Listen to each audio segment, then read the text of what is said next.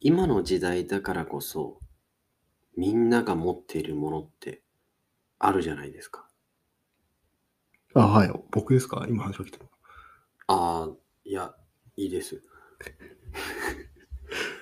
あのね、この話聞いてもらえる先それ言ってもらっていいですかああ、ごめん。これある人がね、小学校6年生の3学期の始業式の日に、一人の女の子の転校生が来たんですよ。はい。その人すごく不思議な雰囲気のある子で、とても美しい人。うん。たまたまその人の隣の席が空いてたので、転校生はその隣に座ったんですよ。うん。で、この子の名前が小笠原美香さんっていうんですよ。うん。うん。とても気さくな、親しみやすい子で、すぐに仲良くなったらしいんです。うん。やがて登下校も一緒にするようになって、次第にお互いの生活のことについてあれこれ話したり、うん。するようになって、美香さんは高級住宅に住んでたんですよ。うん。で、そのせいか、身なりや仕草や言葉遣いなどから、うん。ああ、お金持ちだなって感じるようなうん。お嬢さん。うん。ある日、美香さんから自分の家に遊びに来るように言われたらしいんですよ。うん。この主人公は、私は。うん。で、お母さんにケーキを持たされて美香さんのお家に行って玄関のドアをノックする。うん。すぐにドアが開いて美香さんが嬉しそうに家の中に招き入れてくれる。うん。その時、この私はうん。心の中で、あれ何か変だなって思ったらしいんですよ。うん。その美香さんの家の中に生活に必要なものは全部揃ってるんだけど、うん。どれを見てもなぜか妙に生活感がなかったらしいんですよ。なるほどね。で、私はなんかこう奇妙な感覚にとらわれてしまって、主人公ね。はい。ただ、進められるままに黙ってミカさんの部屋に入る。うん。で、ミカさんの部屋には本がたくさんあって、私をベッドに座らせた後、飲み物を取ってくるねって言って、ミカさんは急いで部屋を出てきます。うん。私はぼんやりと部屋の中を見回しながら、彼女が戻ってくるのを待ちました。うん。その時、ふと、ベッドの枕の横に、何やらキラキラと光るものがあることに気づくんです。うん。思わず手に取って眺めました。うん。最初は鏡かなうと思ったんですけど、表面が黒いので、なんだろうこれ、ん。と思いながら触ってると、うん。突然表面が明るくなって、うん。なんか絵のようなものが映り出しました。うん。びっくりして落としそうになる。うん。その時、美香さんがジュースの乗ったお盆を持って部屋に入ってくるんですよ。うん。そして私が手にしてるものを見て、慌ててそれを私から取り上げて、体で隠すようにして困ってたんですよ。うん。私は美香さんにそれ何って聞いたんですけど、うん。ミカさんはあなたが大人になった頃にわかるわって言ったんですうん。よ。そのやり取りをしてから半年後にミカさんは引っ越しちゃうんですよ。うん。どこに行くのかも教えてくれなかったんです。うん。そして42年経った今、うん。あれがスマートフォンだったって私は気づいたんですよ。うん。要はミカさんはトタイムトラベラーだったんですよ、おそらく。やっと今になって、あの時の記憶を思い出した時に、あれがスマートフォンだったって思い出したらしいんですよ。うん。真夜中のカフェイン。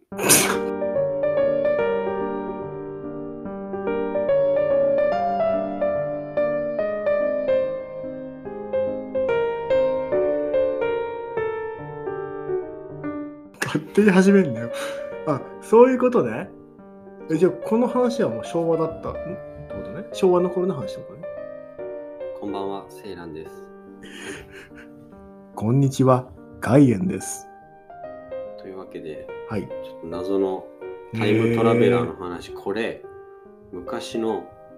うん。ムーに乗ってたんですよ。パクリじゃねえかよ。いや、パクリとかじゃなくて、ちょっとこの話、なんか思い出して、あの、読者の体験談みたいなコーナーが毎回あって、これうん結構前のやつなんですけど、うん。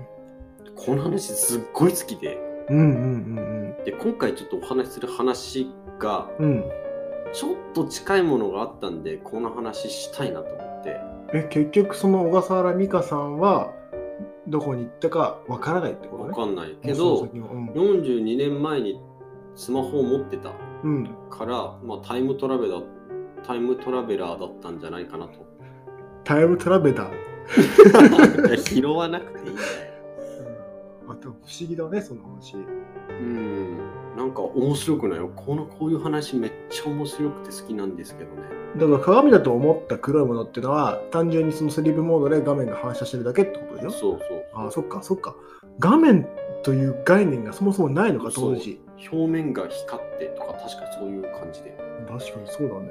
テレビもそんなまだブラウン管のうん。ゴミみたいなやつでしょ言い過ぎだろ。だよね、確か。あ、そうなんだね。確かに不思議。なんか、こういう話でちょっとワクワクしない確かにタイムトラベル系はね、ちょっとねど、れくらいワクワクする3ワクワクぐらい。あ、ワクワクワクってことか、それ。うん。なんか一人で勝手に評価基準決めてやってるけど。 3ワクワクワク。んじゃあ逆にセーラーはこれどれくらいワクワクいやかんあ、もう、あと一個でポルンが呼び出せるぐらい、なめくせで。つまりつまり今、とドラゴンボール6個集まってる状態ねあ、なるほどね。あと1個。あと1個集まればもうポルンガ呼べる。これシェンロンじゃないよ。ナメクセだからポルンガだからね。 そんなワクワクしたいところね。いや、ワクワクしてんだよ。なんで伝わんないんだよ。はい、じゃあ今日は今日は、ちょっとミステリー界でね、行こうかなと。うん、ルーマニアにあるうん。呪いの森って聞いたことありますかルーマニアにある呪いの森うん、なんか俺、ホヤバチューしかわかんないな。それなんだよ。あ、これか。あ、まあちょっと言い方はあれなんだけど、うんホイヤバキューっていう言い方なんだよね。うん。で、今回はこの呪いの森、ホイヤバキューにつ いて。え、それマイケル・ジャクソンかマイコル・ジャクソンかの違いみいたいな。やそれはなんか、ネイティブがどうかみたいな 話。ああ、じゃああれか。ユリウス・カイサルかジュリウス・シーザーかみたいな話ああ、それは日本人の甘いその J が言う、言うってわかんないで、ゆる、ゆる、じゅり、じゅって読ん読んじゃうやつでしょ。なんかちょっと最後、カマっぽかったね。ルーマニアのトランシルバニア地方北西部に広がる森。ここにホイヤバキューという森があります。はい。ちょっと言いづらいからもうホヤバチューにしよホホイヤバキューにしよう。ルーマニアといえば何ですかう。ルーマニアといえばサッカーかな。サッカサッカー強くなかったルーマニア。ー。そんな有名じゃなくなあ、いちげえか。俺サッカーあんまわかんないんだよな。なんでそれなのにサッカーの例え出してきたいのや、サッカー強いイメージ、ルーマニアって。なんで今長所を伸ばそうとしなかったので短所を克服する方が優先かなと思って。ルーマニアといえばドラキュラでしょ。あ、そうなんだ。あわかんなかでもね、ルーマニア、った。確かに。うん。そう、ドラキュラってなんか悪いイメージあるけど、うん、ルーマニアではね、英雄らしいよ。あ、そうなんだ。そう。ちゃんと公的な場では、うん、そういう吸血鬼的な感じじゃなくて、うん、史実に基づくうん。プラド三世って言われるへえ。人。その人がね、モデルなんだ昔オスマン帝国がうん、攻めてきた時も、うん、徹底抗戦して、うん、敵をもう串刺しにするぐらいうん。頑張ってたみたいなあ、なるほどねだ。から串刺し子って言われてるのよ、ドラキュラ。へドラえ、クロワ知らなかった。あ、ドラクロワなんだ。そうそうそう。なるほど。まあそんな場所だよね。そこまでルーマニアって日本にいたらあんま入ってこないよね。ヨーロッパっていうイメージしかないね、ルーマニアって。確かに確かに。で、このホイヤバキューっていうところ、うん、ミステリー現象が多発していてう、ん、うん、うん。過去に何回もテレビの取材とかも行ってるんですよ。うん、うんうん。あれあったよね。イッテ Q。あ、そうそう、よく知ってんね。うん、いや、あのね、ここ、うん。トランシルバニアのバミューダトライアングルって言われてるんですよ。もう一回。言えてたあ、言えなかった。うん、もう一回。トランシルバニアのバミューダトライアングルってはい。言われてます。うん、うん、これガンダムのアムロ風に言うと、うん。トランシルバニア、バミューダトライアングルっていう感じ。へーまあ、あのアムロ例でいくとね、そんな感じなんだけど、なるほどね。具体的にここでね、何が起きてるかっていうと、うん。 UFO の目撃証言、うん。あと写真が撮影されてるんですよ。え、ちょっと待って、森の中でってことあ、森の中で。え、止まってるってことじゃあ森の中に UFO が。え、駐車してるってこと俺が聞いてんだよ。あ いや別にそういう UFO の専用の駐車場とかは設けられてない。いや、知らねえよ。あどそういうこと目撃されてるってことだってあ UFO ってさ、飛んでるじゃん。飛んでる飛んでる。あだからまあその森の付近であ UFO の目撃証そういう言こがあるっていう。とねなるほど、なるほど。それをアムロレイ風に言うと、はい、よしよしよし。シャワーか。あ、今の似てなかった。しかも毎回やるとき手、ここ胸のところに置くのなんだ よ。その気合い入れるためにね。まずその一つ目が UFO の証言。あ、間違えた。UFO の証言したい。出てきちゃってんじゃん。まず一つ目が UFO の目撃証言と写真が捉えられてるっていうこと。うん。あと二つ目が折れ曲がった木が生えてるんですよ。え折れ曲がった木が生えてる。へー。ここ、それがすごく有名で、うん写真とかで多分ホイヤーバキューって調べたら、うん。一番最初に出てくるのが、うん。もう根元からものすごい折れた木がたくさん生えてる画像なん見ですたよことある、それ。何本もなんか同じ方向に曲がってるんですね。そうそうそうあるそうあるある。そううん。っていうのが2つ、うん。あと3つ目が木が生えない場所がある、へーまるでなんかこるほどうね一つの区画全く何も生えてないところがあうって、んまあ、そことかが結構 UFO の目撃証言みたいに言われてるあほら、駐車場じゃん。そういやあったんじゃん。いやほらマンスリーじゃねえんだよ 知らね えわ。ウィークリーかもしれないだろ。あと4つ目夜になると霧がかかるうんうんうん、そしてオうん。ーブみたいのが見える、ああ、そっち系ね。なんか心霊、オカルト、ミステリー全部入ってるね。そうとあと5つ目まあまあごめんねたくさんあるんだけど、うん生き物が寄りつかないとかえ動物とか。うん当たり前なんだけどえ、本当にそんな森なんだ。あと最後にもう一個えー、うん。何すかうあん。あの行方不明者が多くてうん。 5歳の少女がうん。行方不明になったんだけど、森の中に入ってうん、危ない。うん。 5年後に戻ってくえる、ー、どうやって生活してたの生活気にすんだよいや、気にするだいろ、5年や後気にに。するけどうんいやすごいよねすだごかいらまあこれは思いっきり最後だけちょっと具体的になっちゃってるんだけど、うんでもこんだけのことが起きてるもうミステリー盛りだくさんじゃんえ、待って待って。そこちょっと走ら、はしょらないでよ。ええ、5年、10歳で帰ってきたってことでしょあそうそうそうその5年あ間、うん10歳で帰ってきただって5歳で行方不明になって、5年後に出てきたんでしょうんじゃあ10歳じゃん。 10歳そうあのねこの少女要は失踪してからうん5年後に保護されたんだけど、うん。森で行こ方れ不明になった時は森の中じゃなくてってことあいや行方不明になったのも森の中へで。消えたんだけど、まあ、行方不明になってで5年後にうんひょっこり現れたのかな、うんう保ん護されたんだよでその時の格好がうん。失踪した時と全く同じ真新しい服を着た状態で発見されたのああ、デザインが一緒とかじゃなくて、そもそもその状態も一緒だったってこで少女としては失踪してから数時間後に保護されたような感覚だったらしいとあ、なるほどねだ。からつまり生活とかじゃないなんかもうこの子精は神と時の部屋みたいな感じ。あそうそうマジでそんな感へじえドラゴンボールネタ多すぎないあれ、でもさ、身長とかも伸びてんじゃないじゃあ、なんか変わってないのちょっとねごめんそこだけはうん分かんなかった、いや、ごめん、そこわかんないな。この話しないで。彼女みたいな言い方してる結婚しないなら私と付き合わないでってやつでしょ、そんな気がないなら、私の、それででまあこれでも恐ろしくさうん。なんか空間がなんか歪んでるね。歪んだのかうんなんか、なんか未来、未来系っていうか、あ、ごめん、ちょっとよくわかんない。そう、ここ一番ミステリーだよね。確かに。めっちゃ面白くないこれ。あ面白いって言ったら不謹慎か。いやだってその女の子もだって分かってないんだよね。うん。その三何時間後かに保護されたと思ったら5年後だったってこそとうみでしょたいな感じでしょ。めっちゃすごくないえーそれなんか生きていけないね、この先。急に5年後経ってんだよ。確かにね。ね怖くないその子は状状態どうなんだろうね。なんか10歳の状態になってるのか、それとも5歳っぽいままなのか。体大きくなってるのかいや、それはさ何時間後に保護されたと思ってた自分めっちゃ体大きくなってんのびっくりしないな。確かに。だからそこら辺も謎なんだよね。あ、でもやっぱそうか。やっぱりそうなんじゃないだから5年後だけど見た目そのままだったんじゃないっていうことだよね。だって服もそのままなんでしょうんうんまあそうだよね。だってそのままもしさ、何ニヤニヤししてんのお前。気持ち悪いな。何想像してんのすみません、辛いんでもうやめ ます。いや嘘ですよ。はい。このね、うん。ホイヤバチューってまあ都市伝説とかミステリーが好きな人にとってはうん。結構、まあ、有名っちゃ有名、まあでも知らない人多いかな。うん。まあでも界隈では知ってる人はいると思うんだよ。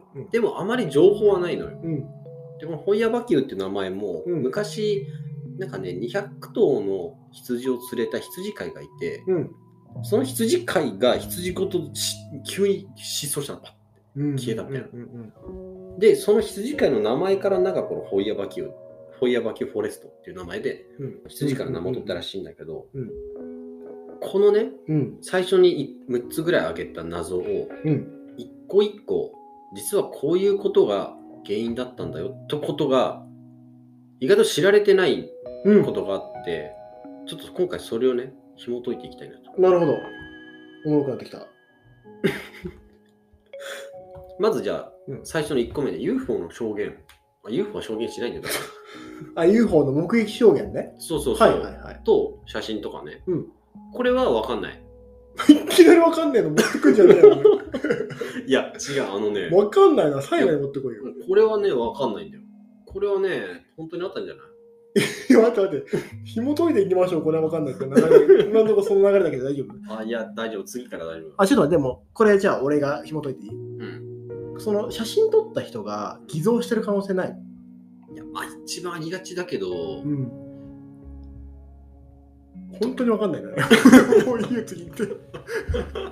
いや UFO に関してはさちょっともうさ第三者が分かる話じゃなくないなんか、まあ、確かに確かに。でもここに関してはちょっとありえなくはないじゃんうん。 UFO に関してはでもちさょっといなくなるし UFO 出るしなんかこの何もないところがあるし木が回ってるしってなんかもう目白押しすぎてなんかね詰め込みすぎてるよねそう中で作り話っぽく見えちゃうよねそこまで詰め込んじゃうと、まあねうん、だからオーブンも出るんでしょうん幽霊も出るじゃん幽霊まあそこ紐解いていきますから分かったあじゃあお願いしますでまず2つあと2つ目ねちょごめんちょっと UFO だけちょっと本当分かんないあ原因不明あということで次から分かるねあ違うああ楽しみにしてます折れ曲がってる木うんがたくさんあるっていうなんですけど、うんこれ実はうんこの折れ曲がってる木があるのは、うんうんそもそもホヤバキューじゃないんですよ。いや俺さっきの話しろよいや違うこれねホヤバキューにはこの折れ曲がってる木がたくさんあるってすごく有名なんだけど、うん実際はこの折れ曲がった木はホイヤバキューの木じゃなくてポーランドのオーデル川のほとりにあるドイツ近郊のうんグリフィノというところにあるうんクシビラスっていう場所にあるらしい。そのクシビラスっていうのは歪んだ森って言われててうんでその中にこの折れ曲がった木がたくさん群生してるのよ。えなんでそれがホヤバキューいや多分だけど、まあ、ルーマニアまあほとんどまあドイツうんの方でポーランドなんだけど多分この呪いの森って言われるホイヤバキューの話が多分一人歩きしてうん誰か最初にあの木がホイヤバキューにあるって言ったんじゃない結局そうなってくる全部怪しくなってこないいやだからほんいや意外とそういうもんなんだようん、じゃあでもそっちの森には折れ曲がった木あんじゃんって思うんだけ確かどに確かにこれは一応有力な説としてうんこの木も人工的に植えられたんじゃないかって言われてるんだよねうんこれは船を作るための材料として植えられたんだってえ言われてます。それはわかんない船ってこう流線形の形をしてる部分もあるから、うんその材料を作るために、うんそういうお最初から折れ曲がって生えるって分かってる木があるらしいからそれを植えてそこの木を使って流線形の材料として使う。ああでもそれで言ったらホヤバキューにさその木があってもそれで説明ついちゃそうようねそれで説明ついちゃう、う。けど、まあ、そもそもないしうん、っていへう感じ。え3つ目がで3つ目が木が生えなくなってる場所があそれだ UFO のあー駐車場じゃないかってとこねそう、うんとこれはうん昔牧場だった場所うんっていうのは地面が踏み固められてるんですよはいはいはいはいだからそもそもそういう場所って多分木が生えにくいんですようんだからこの何も木が生えてない場所はうんもともと例えばそれこそひ羊飼いがいて羊200頭飼ってたとか、まあそういうのがあるからもともとそこはもう牧場として育ってたから別に木が生えるような場所じゃなかったってだけ、あじゃあありえるんだね先生そうだとしそたうらそれは単純にあり得るはいはいはいはいだからこれも特にうん意外とミステリーじゃないのかもしれない。はいで、4つ目。夜に霧がかかってオーブみたいのが見えたりする。これちょっと気になるなオーブンもうね、あ、うんそっち気になるうん。まあ霧かかんのは別にね、あれの話 だ。まあ、それ、あ、ごめん、それを言おうとしたんだけど、え、霧はだって普通霧は森にはよくあることで、うん木が呼吸してるように見えるから、なんかそれこそすごく神秘的に見えるのよ。うんうんそういった現象は日本の森の神社でもよくある現象なので、霧がかかるってことはすごくありがちなこと。うん。うんなんかよくさ、こう、墓とかのさ、うん。うん。肝試しのようなイメージ図とかでもよく煙みたいなところあったよねうんうんうんあれも結局はさ、まあ、霧を描いてるようなまもあんじそゃなうい、だね。うん。うんだからあり得る話だよね、うんうんで、次なんだけど。え、待って待って、オーブはああ、オーブはオーブはちょっと心霊現象かもしれないです。そこじゃないだって霧は普通に出るでしょえでも、オーブ、いや、わかんない。このね、オーブが見えるって表現も さ、本当に人が目視で見えてんのかなまあなんか、あのカメラとかで撮ってそうだ映ねるとかだと思うんだよね。ああ、そういうことだねったら別に特別うん、まあ普通か。まあありえるっちゃありえる得光の反射とかでもありえるそかられはうんありねえるね。なんだ、なるほどね。いやこれ解明されてるわかんないんだけど、うんじゃあ次。これ動物が寄りつかないはいはいはいはいはいはい。怪しい。森なのに。そうこれはね普通にヤギとかがいる写真とかがあるからいるじゃんで特に嫌がってもなさそうえなど感うしじいのるじゃん。とかいるんだよいねや、大体牧場だったってや さっき。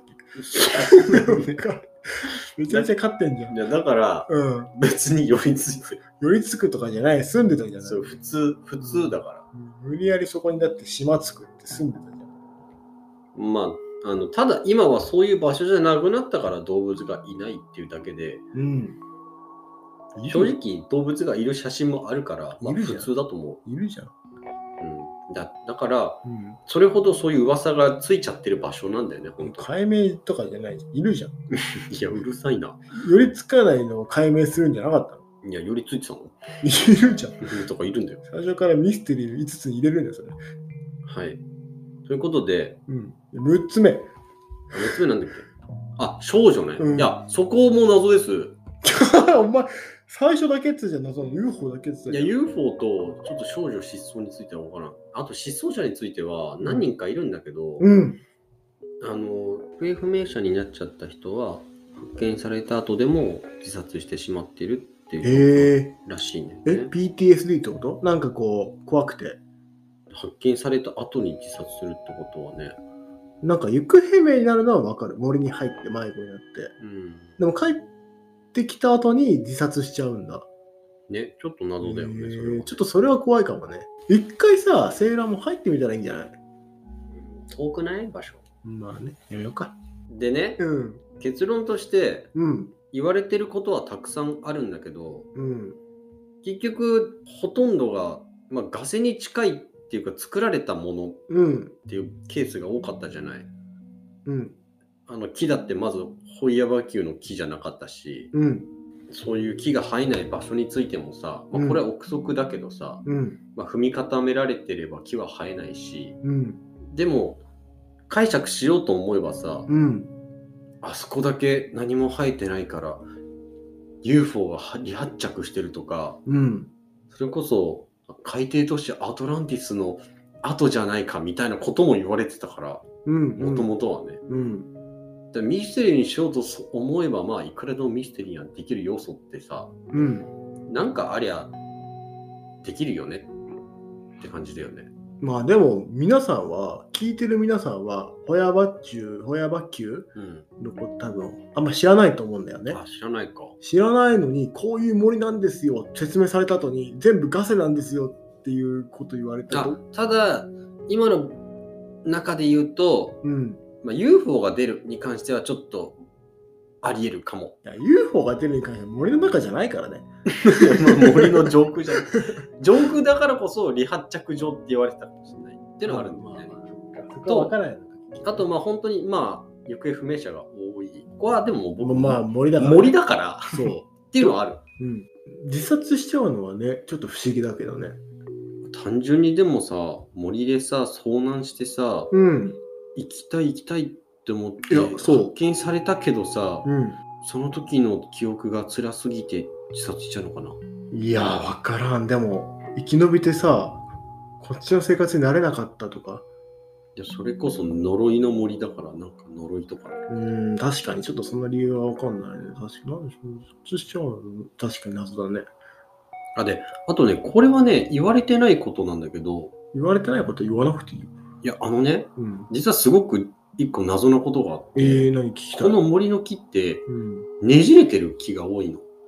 まあ、そういうだからことねこれもね、もしかしたらちょっと生物学者とかすぐパッとわかる問題かもしれないんだけど、うん。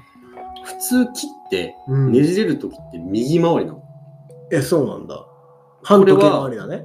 右肩上がり、こういうツツイストの仕方だ から、右肩上がりって、売り上げみたいなやけど。右肩ねじれ。なんで右肩がいいのだから、反時計回りにねじれて登っていくってことでしょ半時計回りか。時計回りだろ。え、右回りじゃないの右上に登っこうねじれてるあかあ、ああ、そういうことね。ら。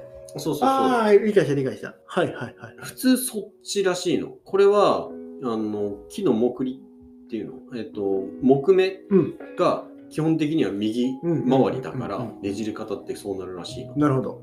これは桜の木とか、うん他の、えっ、と、オーストラリアとかの方にある木とかも全部基本的に右。うん。でも、ここの森の木だけ全部左ねじれらしいの。あ、そうなんだ。そこだけ。けちょっと聞いたんだ、そういうのって。ちょっとそういうところ、そういうちょっとしたちょとことっろだけ不ど、思議だねその辺は気になる。磁力の関係とか。怖いよね、ちょっとね。へえ、なんかちょいちょい不思議あるけど、ちょいちょいちょっとそれで付け加えられたみたいなうん感じなんだね。なんでこの森がこんなに今でもミステリーされてるかっていう点については、うん。ルーマニアのうん。観光の問題っていうのもあるんですよ。なるほど。よく、まあなんかちょっと見える悲しい話なんだけど、うんベルメスの顔みたいなもんだ。あそうそうそう。あれも観光ツアー組んでたっしょ。そう。ここも、うん。あの、ルーマニアのアドベンチャーツアーみたいな、それこそ夜に行って肝試しをするっていうや感じのば。それ怖いわツア。ーを組んでるから、うん。そうなるとやっぱりミステリーであってほしいじゃない確かに。ちょっとミステリー好きにはちょっとあーってなっちゃうけど、うん。でも行った人って絶対にレビューかなんかをするじゃない、うんうんもちろん何も起きなかったよっていうレビューもあるんだけど、まあ、普通に永久の心霊スポットでもうん。うん。毎回何か起きるわけじゃねえじゃん。まあね。あだし普通そう言われたらでも下火になると思うんだけど、うん多分いまだにやれてるっていうことは、やっうん。ぱりそもそも夜の森に行くってことが絶対怖いし、まあ確か神秘に的なわけじゃん森ってやっぱりうんいろいろさ、ん謎な要素が多いし、うん。だからここは今でもそういうふうに多分人気だと思うし、 うん。まあ、これからもずっと人気のスポットにはなるんじゃないかなと思うんだよね。なんか最後のその話聞くと、やっぱり観光目的に枝葉をくっつけて、うん、ねちょっ、と拡張してる感じはするよね。そんな感じはするよね、確かにね。 5歳の子が行方不明になって5年後帰ってきたみたいなのもちょっと怪しくなってくるよね。あまあ、そこも確かにね。怪い。しいよ、それは。うん、まあ、その外国の話だとさ、ちょっとこっちから探ろうにもさ、うん。結構難しい問題があるうん、しさ、でも夜の冒険ツアーって確かに行きたくないちょっと楽しそうだあ、よ、俺は大丈夫。僕さ、ちっちゃい頃さ、うん。丸山動物園のさ、うん。夜の動物園ツアーみたいなの行ってさ、うん。なんかちょっとやっぱワクワクすんじゃん。夜も動物がいるの夜の動物園に入れる時期があったのよ。なんかそのツアーじゃないけど何人かとかだけで。えそれ動物はいるのいるいるいるいる。寝てるでしょと思うじゃん。うん。ゴリラのところ行った時に、 うん。思いっきりうんち投げられたんだけいや本当にあんのうんち投げること。ど。あるんだよ。なんかすっごい、うーうーってなって、うん。こうやってこう手にうん。うんち持って、うーんってやって、で、ガラスにペーンってなっあて、、あー、ガラスとかそこ。うんちってなった。で、うんち漏らしちゃったい話。や、うんちを漏らしてね。 びっくりしてうんち漏らしちゃって、結局うんちまみれやって。いや、で冒険ツアーの記憶がうんち投げられたしか覚えてない。怖いね、確かにそれ。うまあという形でちょっとーん。今回はミステリー会という感じでした。ちょっと初めてじゃないこのオカルトっていうかさ、実体験じゃない話。うん。いや、なんか、多分、ホヤバチュウを、うん。普通、ああ、ホイヤバキュウか、うん、をミステリーとして扱ってる人は多分、他にも何人かいると思うんだけど、うん。実際、これ、ここまでちゃんとガセだよって言ってる人は俺いないと思でもガスなんでしょって。う。うん。多分、うん。みんな適当に表だけのう、ん、うん。表面だけをすくい取った情報で、まあまあまあまあ。多分ね、ミステリーって言ってると思うから、実際、親バキューは、まあ、心霊な点もあるけど、うん。そういう木の点とかね、いろいろそういう謎は実際別に違ったよっていう。うんうんうんうん。まあでもそういう議論がなされるだけでね、そういう観光という意味ではもう成功だよね。うんそうだね。うんただね、日本からね、この森を訪れて、その曲がった木を見ようとして、曲がった木ねえじゃんってなる人もいるだろうから、いや、本当だよね。まあそれはそれでなんかね、うん、おもろいね。ということで、今回はホイヤバ級の話でした。ありがとうございました。ありがとうございました。